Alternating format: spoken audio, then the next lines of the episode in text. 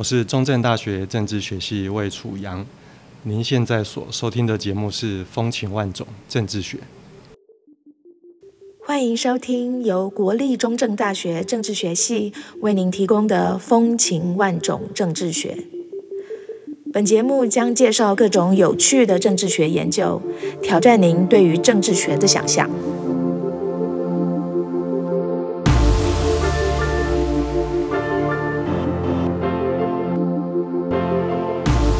我是节目主持人李翠萍，目前是国立中正大学政治学系教授。在每一集的节目中，我们将把长时间埋首于研究工作的学者们拉出研究室，给他一杯茶，甚至一杯酒，让他跟我们畅谈好玩的研究。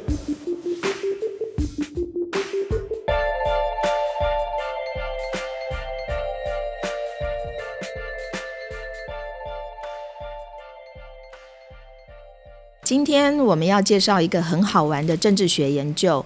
这个研究呢，可以用三个关键词把它串起来，那就是爱情、同婚、公投。各位听众不要听错了哦，是同性婚姻的同婚，不是头婚哦。好，虽然爱情常常让人头婚，但是我们今天要讲的是同婚。好，那爱情、同婚、公投这三者之间，呃，到底有什么关系呢？我们今天要谈的这个研究啊，主要讲的就是，相信大家都还记得，在二零一八年的时候呢，台湾曾经为了同婚议题进行公民投票。当时的公投第十四案是这么问的：您是否同意以民法婚姻章来保障同性别的两个人建立婚姻关系？呃，那个时候啊，支持同性婚姻的主流论述的方式，大概都是强调同性之间有真爱。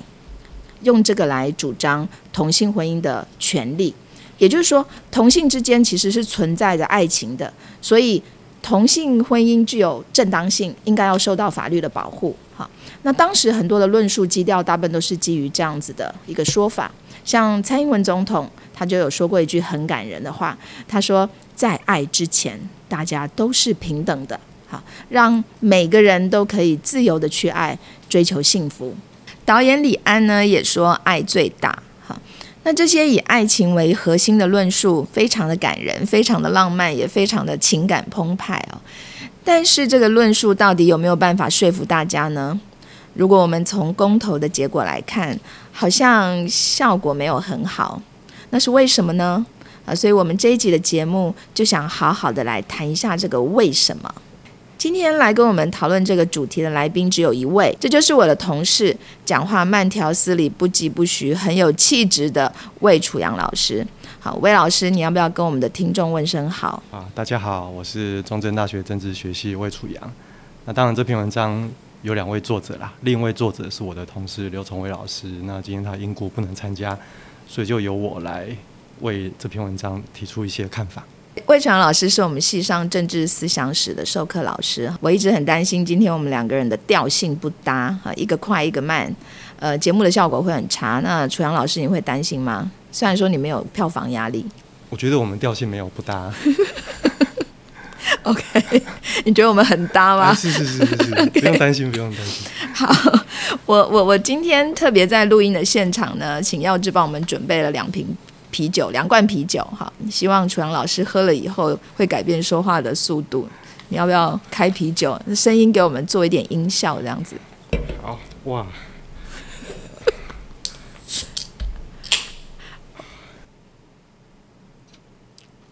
啊，很好。我喝的不是啤酒，是爱情。哎，他好配合哦。那我们赶快言归正传啊，我们今天要谈的是爱情。哎，全老师，我要先问一下，你知不知道最近非常热门的一出日剧是什么？啊，糟糕，这个刚好戳中我的盲点，我没有在追这个的呢。他不知道，OK，好，没关系，我告诉你，那是《First Love》。哦，哎，我们这里不是在帮人家做宣传哦，然后。你你这样子，我们整个那个气氛就冷下来。我本来要跟你讨论一下这个 first love，因为他就是在讲爱情。好，没有关系，没有关系。那我按照你的基调来问你，哈，你比较能够了解的问题。谢谢，谢谢。好，如果要你对爱情跟婚姻下一个您自己的定义，那您的定义会是什么？哎，我不想听什么啊，亚里士多德、马丁路德哦，哈，我哦要听您的定义。嗯，好，这个啊，爱情就是一种呃，想到某人，看到某人，有一种心跳加快的感觉。那或是说，想到某人，看到某人，会觉得心情很好，啊，会常常想要看到他，甚至呢，有什么事情我可以为他付出一切，不计一切代价，甚至做牛做马，我都很愿意。好，如果冬天也可以为他铲雪，这种感觉，啊，这个叫爱情。好，那婚姻呢，那就有一点不一样了。那婚姻就是说，把上面所讲的这些要素，像是激情啊、感动啦、无我啦、做牛做马这些事情，把这些事情转化成为一种法律制度或是一种社会制度。那为什么人类要这么辛苦，还要嗯，除了爱情之外，还要创造出一种婚姻制度这样子的事情呢？因为其实人类，我觉得他就是要追求一种可长可久的、有愿景的、可以期待的，甚至可以一代一代传下去的这种生活方式。嗯所以说，这是一种爱情的转化，然后把它转化成为一种长久的生活，转化成为一种坚定的承诺，或者转化成为一种长远的责任。嗯那这个是我觉得婚姻它背后的意义啦。也就是说，这是一种制度化的爱情，看起来无聊，但是它是一种，我觉得这是某种程度而言，这是一种升华的方式。这是一种爱情的升华，就是是是这是您的定义，这样。是是是，我们知道说，在台湾其实那个婚姻平权的运动已经有好几十年的历史嘛，但是始终都没有突破性的成果。要一直等到二零一七年大法官解释第七百四十八号的解释，对不对？好，那这个才给呃同婚呃带来相当大的支持。那这个大法官解释是用什么样的论述来支持同婚的呢？就我的理解，就是说，在七十八号解释里面有一个基调存在，就是说，呃，他把婚姻视为是一种基本权利，也就是说，它是一种 fundamental right，这是一种基本权利，它符合了宪法第二十二条的规定。那在这样子的基本权利之下呢，他还强调一点，就是人民的平等权。那从基本权利到平等权，宪法的是四至七十八号的理由书有讲到说，适婚人民而无配偶配偶者，本有结婚自由，包含是否结婚及与何人结婚。嗯也就是说，就婚姻作为一种基本权利，而且人民是平等的条件来看，人可以决定他是否要结婚，人也可以决定他要和谁结婚。那这个与谁结婚，当然不只是特定的某某某这个谁的对象它也包含了就这个四至七十八号的意义来看，它也包含了何种性别的谁。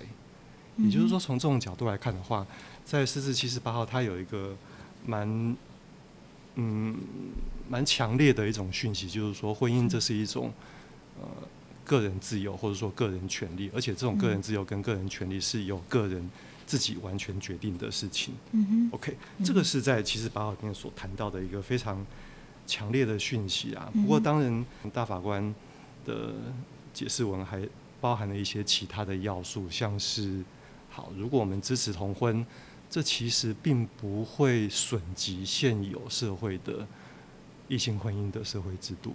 那这个当当然就是一些，我觉得在这一天这个是新闻当中，一个蛮有意意思、值得继续讨论下去的事情。但它的基调就是把它视为是一种自由权跟平等权的展现。所以是一个基于基本权跟平等权的概念出来的，所以蔡英文总统才会说，在爱之前大家都是平等的。就您的观察，在二零一八年的公投之前，同婚的支持者是怎么用爱情来进行论述的？哦，也就是说，他们是怎么用爱情来说服大家去投同意票的？事实上，公投要决定的事情是你支不支持同性婚姻，它的它的重点在于婚姻。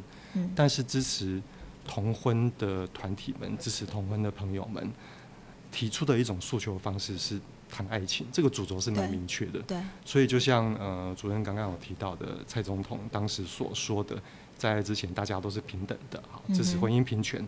对，那或是呃我们的李安导演也讲到爱最大。对，那除了蔡总统或是李导演之外呢，其实还有嗯蛮多同志团体有提到一个观点，就是说，嗯在嗯，在婚姻平权大平台这个网站上面有提到一个观点，就是说，为了让每个相爱的人都能尽快成家，每个孩子都可以透过性别平等教育学习尊重与包容，请一定要支持，好支持这个同婚制度等等。也就是说，在这样子的公投的气氛之下，其实呃推动同婚的阵营是用爱情的论述。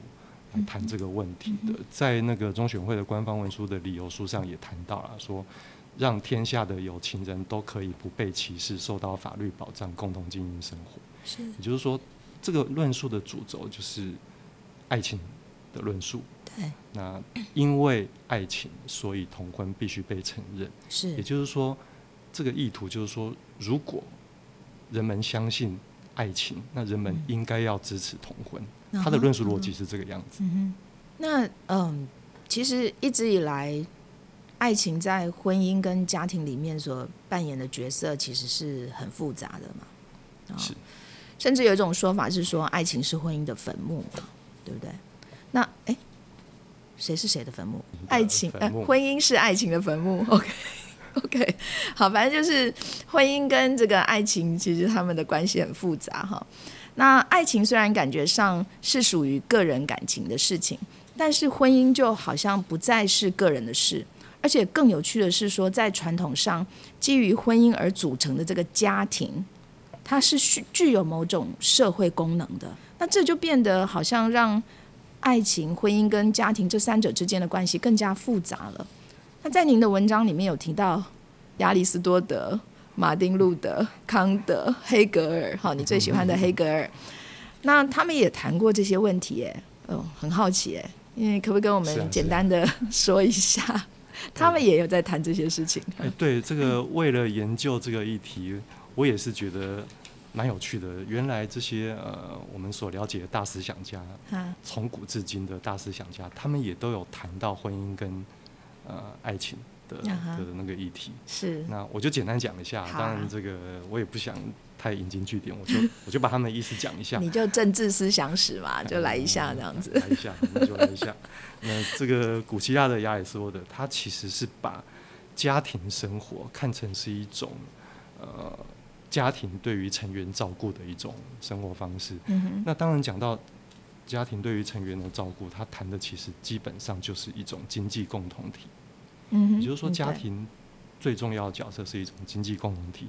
那这样子的观点，其实是在亚里士多德的政治学里面谈到的观点。嗯，也之所以如此，亚里士多德才会说，人们的政治生活是在城邦、在公共领域，而不是像在家庭这样子的追求经济生活的这种目标上前进的。所以，对于亚里士多德而言，他说人是政治的动物。基本上，那要追求的是一种共善，然后在每个人都是自由平等的情况之下去追求的一种共同生活方式。那家庭生活因为是要追求经济上的满足，所以亚里士多德也不认为家庭生活是政治生活的一环。嗯哼，他是这样看待家庭生活。嗯，呃，宗教改革家马丁路德他所提到的家庭观点当中，一方面他也相当肯定了家庭经济的。重要性，他觉得家庭经济扮演了照顾的角色，但是在另外一方面呢，他也谈到了一个很重要的观点，就是说家庭具有繁衍后代的使命，它是来自于上帝的旨意，也就是说，这个是圣经创世纪里面所说的嘛？对，人们要生养众多，遍满地面，这样子的观点。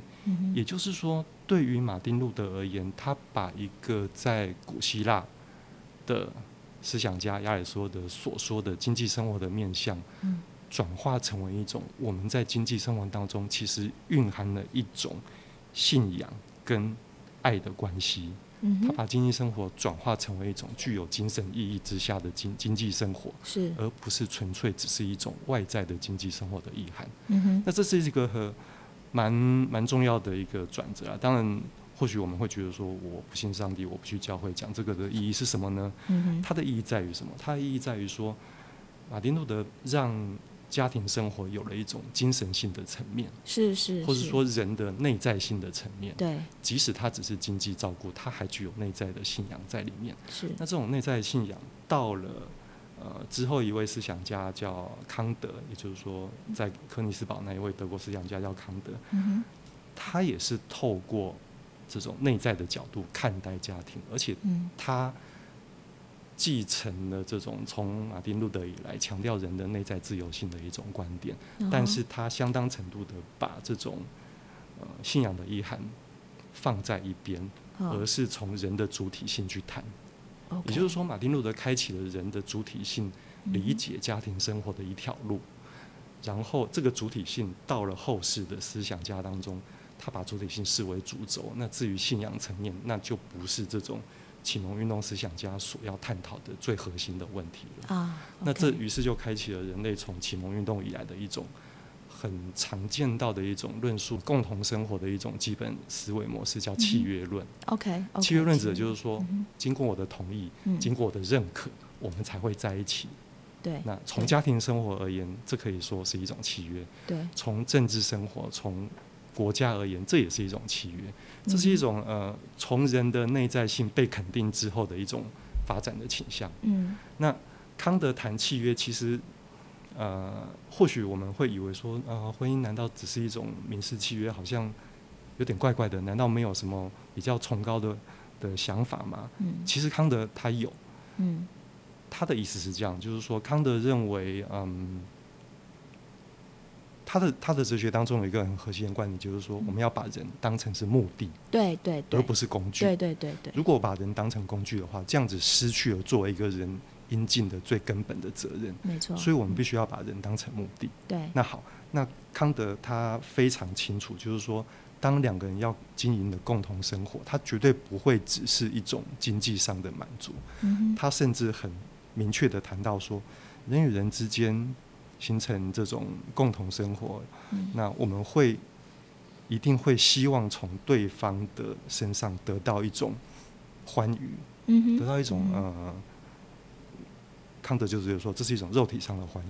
OK，他说这个是很很重要的事情，嗯但是这对康德而言是一个他论述婚姻生活的关键。也就是说，嗯如果我们在这种欢愉当中，我们其实心里想的是好，我和对方生活，我有这样子的收获，那这样子是不是把对方当成是一种工具而非目的？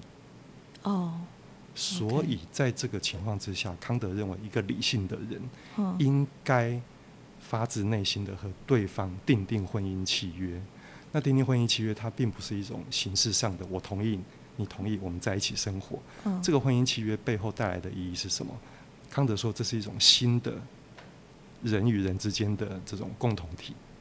也就是说，在这样子的生活当中，即使我们享受了婚姻生活中的欢愉，是那这也是我们之间的形成一种新的共同体。我并没有把你把对方当成是一种获得欢愉的工具，工具，所以这个婚约意味着一种新的联合、新的共同体的建立。哦，他是从这种角度看待家庭跟婚姻的，也就是说，婚约意味着一种互相成为承认为主体，然后形成一种新的共同体的一种生活方式。了解那，这样子的话，我们在婚姻当中的欢愉，我们其实并不需要带着某种把对方当成工具的这种心中的有所亏欠的感觉。是他是这样子看待婚姻的。嗯哼黑格尔他接着康德的论述讲，他说，呃，康德所谈的契约，黑格尔并不满意这种论述方式，他觉得，呃，婚姻生活其实还有另外一些东西，像是他的这种浪漫性存在。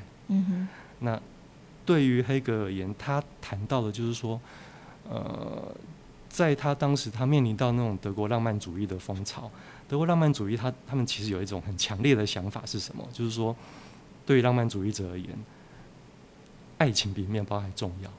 OK，所以他不认为这种从亚里士多德以来这种我们为了经济生活组成家庭，或者说为了经济生活然后结合在一起的这种生活叫做叫做好的婚姻或是好的爱情。浪漫主义者嗯。反对这样子的观点。OK 那黑格尔他其实了解浪漫主义者的这种呃渴望，但是他又是一个非常实际的的人，嗯。所以说他把浪漫主义的这种爱情观进一步的转化，他认为这种爱情固然有一种呃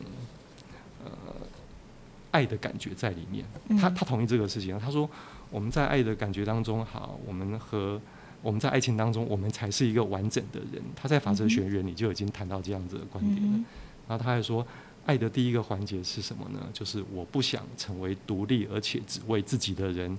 如果是这样，我就感到自己是有所不足而且不完整的。嗯哼，这是一种蛮蛮浪漫式的爱情观。是。是，也就是说他，他觉得人是要渴望爱情，人才是完整的。嗯。他甚至说，人在爱情当中才可以，就是说，人在爱情当中，在另外一个人的身上嗯。才可以找到自己。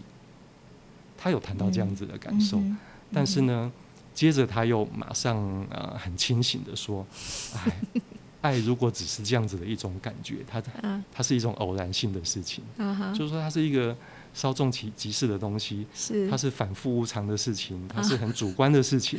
OK，所以这似乎是一个长辈在听完这个年轻人的这种爱情的感受之后，他一方面觉得很同意，另外一方面又觉得这样子好像呃稍纵即逝，这样子也不大好。啊所以黑格尔后来在他的法哲学的伦理生活当中，他就谈到，他说，如果我们真的要追求一种持续的爱情的话，那恩爱信任是很重要的事情。但是后来他谈到一个很很很理性的层面，他说，如果我们要维系这种关关系的话，家庭很重要。为什么？因为家庭的财富，它可以满足人们原本在欲望当中只想呃满足自己的这种自私的心理，嗯，然后把家庭财富视为一种照顾子女、照顾家庭成员、照顾我的另一半的这样子的一种很重要的中介的物质。嗯哼，然后这样子才是一种黑格尔所认为的爱情转化成为一种实质的伦理生活的一种该有的做法。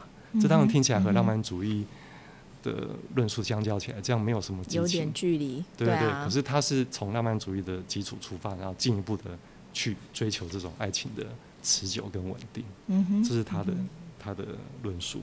OK 对 OK，我们接下来就要来谈一下那个台湾民众对同婚的想法，嗯也就是我们要透过民意调查的结果来回应我们刚才对于爱情跟婚姻的讨论哦。我们知道说，那个台湾民主基金会从二零一五年到二零一九年，总共做了六次的民调，那其中有针对台湾民众对于同婚的态度进行调查。那那几年的这个民调的结果哦，民众的态度有什么样的改变呢？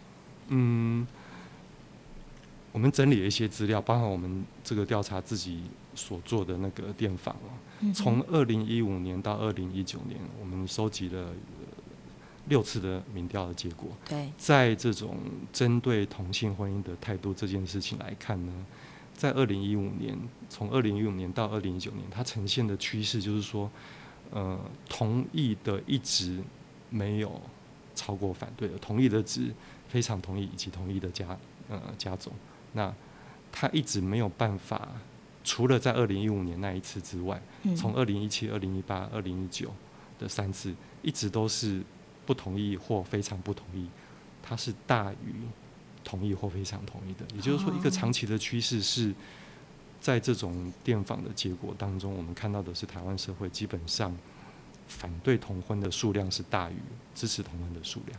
哦，所以它的那个趋势是，好像不同意的人越来越多，那个比例上是越来越多的。是是，只有在第一次呃同意的有超过反对的，但是到后来呈现一个蛮稳定的趋势，就是呃不同意或是非常不同意的人一直多于同意以及非常同意的人。那个呃不同意跟非常不同意的，到最后整个加起来百分比大概是多少？嗯，到二零一九年做了三次，那在不同的民调当中，它呈现出从百分之四十九到百分之五十四的这样子的数字。哦，对也就是，说，它是一个呃过半左右的趋势。嗯哼，那相较之下呢，同意同婚或是非常同意同婚，它大概只是从百分之四十二到百分之四十六这样子的数字。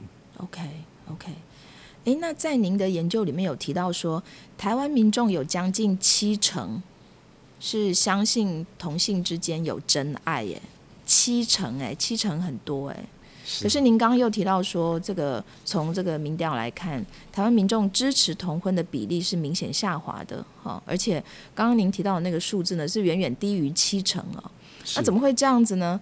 呃，既然相信人家有真爱，那干嘛不支持人家结婚呢？难道说相不相信人家有真爱，跟同不同意人家结婚，这二者没有相关性？是，这是一个呃，当然在进行这样子的研究之前，我们因为要设计问卷，我们都会会有一些假设。嗯。那在这种假设之下，我们就问了一些问题，就是分别去问相不相信同婚之间的呃同性之间的真爱。以及支不支持同婚，我们把它分开来问。是。那最后发现一个呃很值得讨论的现象，就是说，就像刚才我们所讲到的，嗯，支持同婚和反对同婚的结果，看起来其实是反对同婚的人比较多，多于支持同婚。但是另外一个让人惊讶的是，我们当我们在问受访者对于呃，同性之间的爱情的这种看法的时候呢，嗯，竟然有百分之六十九点三的受访者，他是支持，他是同意这个同同性之间有爱情的。OK，那只有百分之二十三点四是不相信同性之间有爱情的。也就是说，这种呃相信同性之间有爱情的人比例是非常高的。对，但事实上，这些相信同性之间有真爱的人呢，他们并没有。如果从这种呃民调的结果来看，他们并不等于是支持同性婚姻的人。对，嗯，对，这是一个蛮蛮有趣、蛮值得进一步探讨的一个议题。嗯，当然，如果我们从这个民调结果去回头去看那个之前我们刚刚提到的，在同婚公投之前，对支持同婚阵营的一些论述模式，他们从真爱的角度出发，嗯，看起来是一个合理的选择。也就是说，如果能够成功的把相信同性之间有真爱的人转化成为支持同性婚姻制度的人，那这个论述，我想就是一个成功的的论述。可是到到后来，当然我们这种民调以及看公投，我们也是事后的分析，我们只能说这条路似乎没有成功。那假如啦，假如我们能够回到二零一八年的公投之前。您认为同婚支持者应该要如何调整他们的论述方式呢？嗯，我想这可能有有蛮多面向可以讲的。哦，好啊。第一个就是说，呃，当然从爱情论述去谈同婚，嗯，基本上我觉得这不是一个呃错误的事情。嗯哼。因为如果我们要谈婚姻的话，爱情本来就是一件重要的事情。对。但是如果我们回头去看，当然这个也是。社会科学研究展现出来的一种价值啊，我们发现，如果只是谈爱情，似乎社会大众并没有被说服。对。那社会大众其实需要被说服的是什么呢？嗯哼。嗯，因为我是做真正思想史研究啦，主要是西方，但是东方的还是呃有些粗浅的涉猎。您客气了。呃，真的真的，呃，在这个谈到婚姻家庭制度的这种冲击的时的这个议题上，其实，在呃，中国历史上也出现过类似的议题。嗯，在那个南北朝时代，曾经佛教南北朝来了。OK OK，好，我们来听一下南北朝发生什么事。当时呢，呃，佛教进入中国嘛，那引起很多这种社会上的反响，有蛮多人想要出家啦，蛮多人想要脱离世俗生活。在当时，其实对于呃中国社会而言，那是一个很大的冲击。为什么呢？因为中国社会它是一个追求儒家伦理的一种生活方式嘛。对。它家庭就是一个核心。对对。那如果我们去谈出家的话，其实对于传统的中国呃社会伦理，对，这会是一个很大的挑战。嗯哼。所以当时在这种。出家风气越来越盛行的情况之下，中国的士大夫提出了一些很严厉的批评。他批评的地方就是说，这样子的佛教的生活，它有一种三破的问题。三破？对，就是破坏的破。三破有三个重要破坏。第一个是入国而破国，说好这个出家的人他不是生产。对，这是当时的批评啊。对对，我知道。当时就是说批评当时好出家人不是生产，然后或者说呃家人。家人关系疏离，这是第二破。那第三破就是说自己的身体受到一些伤害，你要剃度，啊等等。哦，OK，那当时呃呃东晋的佛教高僧有一位高僧叫慧远，啊，那慧远和尚他他就为了这件事情和中国的士大夫呃产生了一连串的对话。啊哈，他他其实当然他不是现代人，他不会说这是我的自由，这是我的对。权利，我要出家，你凭什么管我？他不是这么做的。他说，呃，其实我们出家呢。也是一件很重要的事情，它的重要性在哪？嗯它并不是嗯从个人权利或是我的自由，他是说出家也是一种彰显孝道的方式。甚至呃，慧远和尚他还提到说，从孔子所讲的，他说，呃，孔经义云，孔子也说到了，啊呃，，立身行道以显父母，即是孝行，何必还家，方明为孝。然后佛意听真，冬夏随缘修道，春秋归家饲养，故木连其母相识。如来丹棺灵藏，此理大通，未可独废。也就是说，如果我们去追求某种生命的道理，啊然后得到某种领悟，啊，那父母其实也会期望子女有这样子的成就，这也是一种尽孝的方式。慧远和中国士大夫的沟通方式是直接进行一种价值上的沟通。嗯我希望能够说服你，我也希望你能够理解我们这种生活方式和中国的社会价值并没有基本上的太大的冲突。嗯哼，这是这是古代人面对这种伦理生活的挑战的一种方式啊。嗯哼，但是呃，今天我们所看到的，就是回到刚刚所讲的，同婚团体谈的是一个爱的问题。对，那爱的问题，它要怎么样成为一种大家所能够接受接受的一种同婚的权利？嗯哼，这其实其实中间还涉及到了一个很复杂的关键，就是我们如何看待婚姻制度嘛。对，婚姻制度从我们这个民调的回溯来看，大家似乎并不认为婚姻制度只有爱情而已。也嗯就是说，如果我们要从真爱去谈婚姻的时候，其实我觉得有一些理论上的东西可以可以进一步的去去处理啊。嗯，当我们说呃爱情要成为一种婚姻的权利的时候，我看了一些呃学者谈到这个问题啦，也就是说，爱情和权利之间的关系是什么呢？嗯有一位呃德国的呃新教神学家叫做卡勒，他谈的一个观点就是说，爱情、婚姻、家庭，他们彼此之间是紧密结合在一起的。嗯哼，为什么？因为在这种生活当中呢，爱情不是为所欲为，而是把一种自然的情欲转化成为一种对家人的照顾，嗯，一种责任，嗯，而且透过这样子的生活方式呢，我们才可以获得一种真正的自由跟满足的感觉。也就是说，在这种论述之下，卡尔发发展出一种呃，因为爱情，所以我们可以谈 right，可以谈权利的一种方式。如果我们认为一个要保障人们权利、保障人们的生活是自由的、是平等的国家，它嗯应该要保障一些很重要的基本权利的时候，嗯透过爱情。透过人与人之间的共同生活得到的这种生活满足，嗯它其实是构成一个人的幸福的一个不可或缺的要素。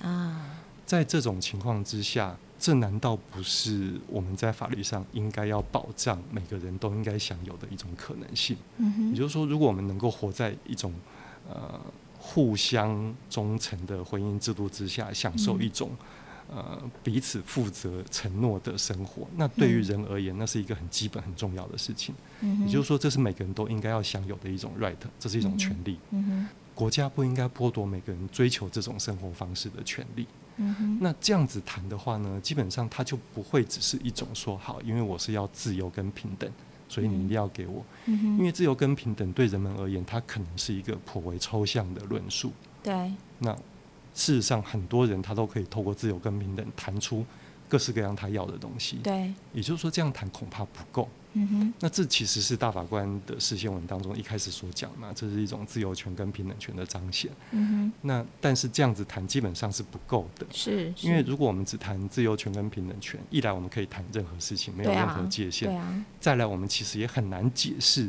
好，如果自由权跟平等权是这么基本、这么重要，那我们可以几十年前早就谈了。也就是说，真的要改变的，并不是一种抽象式的论述模式，而是一种价值上的说服。嗯，人们有必要告诉这些掌握权力的人，告诉社会大众，家庭生活对每个人而言，它是一个基本权利。嗯哼，这样子的话，大家才会相信这是重要的事情，而不是说好，因为这是你的自由，那我就让你自由。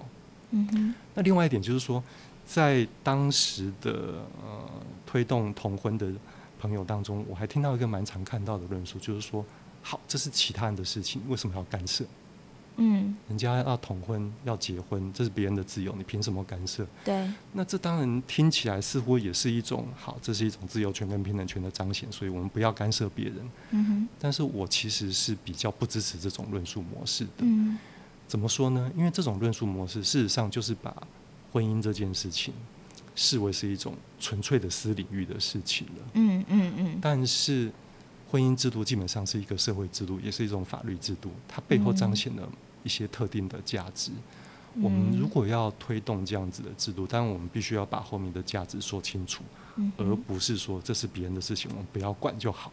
对，因为我们对试想，如果我们认为说这样子的论述是一个好的论述模式，别人要怎么样你不要管就好，嗯那是不是在别人受伤害的时候我们也不要管？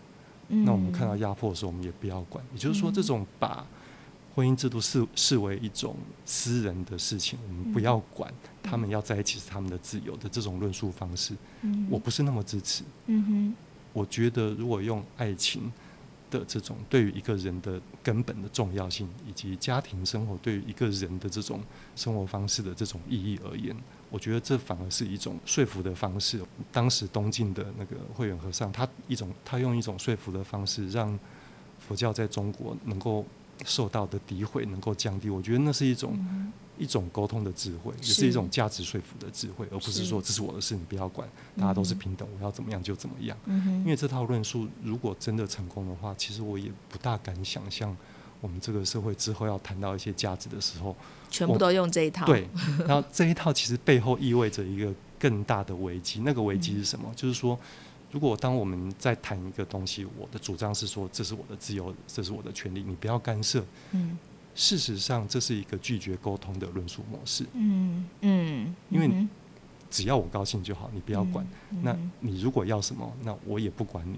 到最后就变成，我们这个社会其实不需要什么公共讨论了。对对，公共讨论其实谈的就是一种价值的沟通，对大家的协商，然后找出一种共识出来。如果我们觉得很重大的事情不需要进行社会价值的沟通跟讨论，那其他以后是每件事情，我们似乎都可以说。这是我的自由，你管什么？你只要让我这样就好。对，那我是比较难想象，在这种情况之下的话，我们的社会生活，或者说我们的民主政治，嗯我们所期待的社会沟通的这样子的生活模式，还有没有可能继续下去？嗯哼嗯哼，好，今天啊，非常谢谢楚阳老师跟我们谈论这么有趣的研究主题哦。那节目的最后啦，我们依惯例，我们要嗯问一个很快速，然后不用经过大脑的问题，然后你要快速的回答哈。呃，请问你小时候的梦想是什么？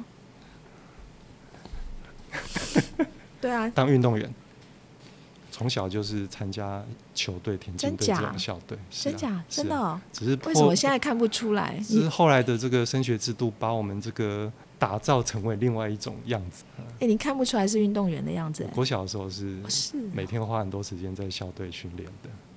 哦，真的哦，OK，失敬。好，另外一个问题是，如果你可以回到过去的话，嗯跟小时候的自己说一句话，那你会想要说什么？所有经历过的事情都不是白费的，不管是好的还是坏的。哦，OK，呃我我忽然词穷了。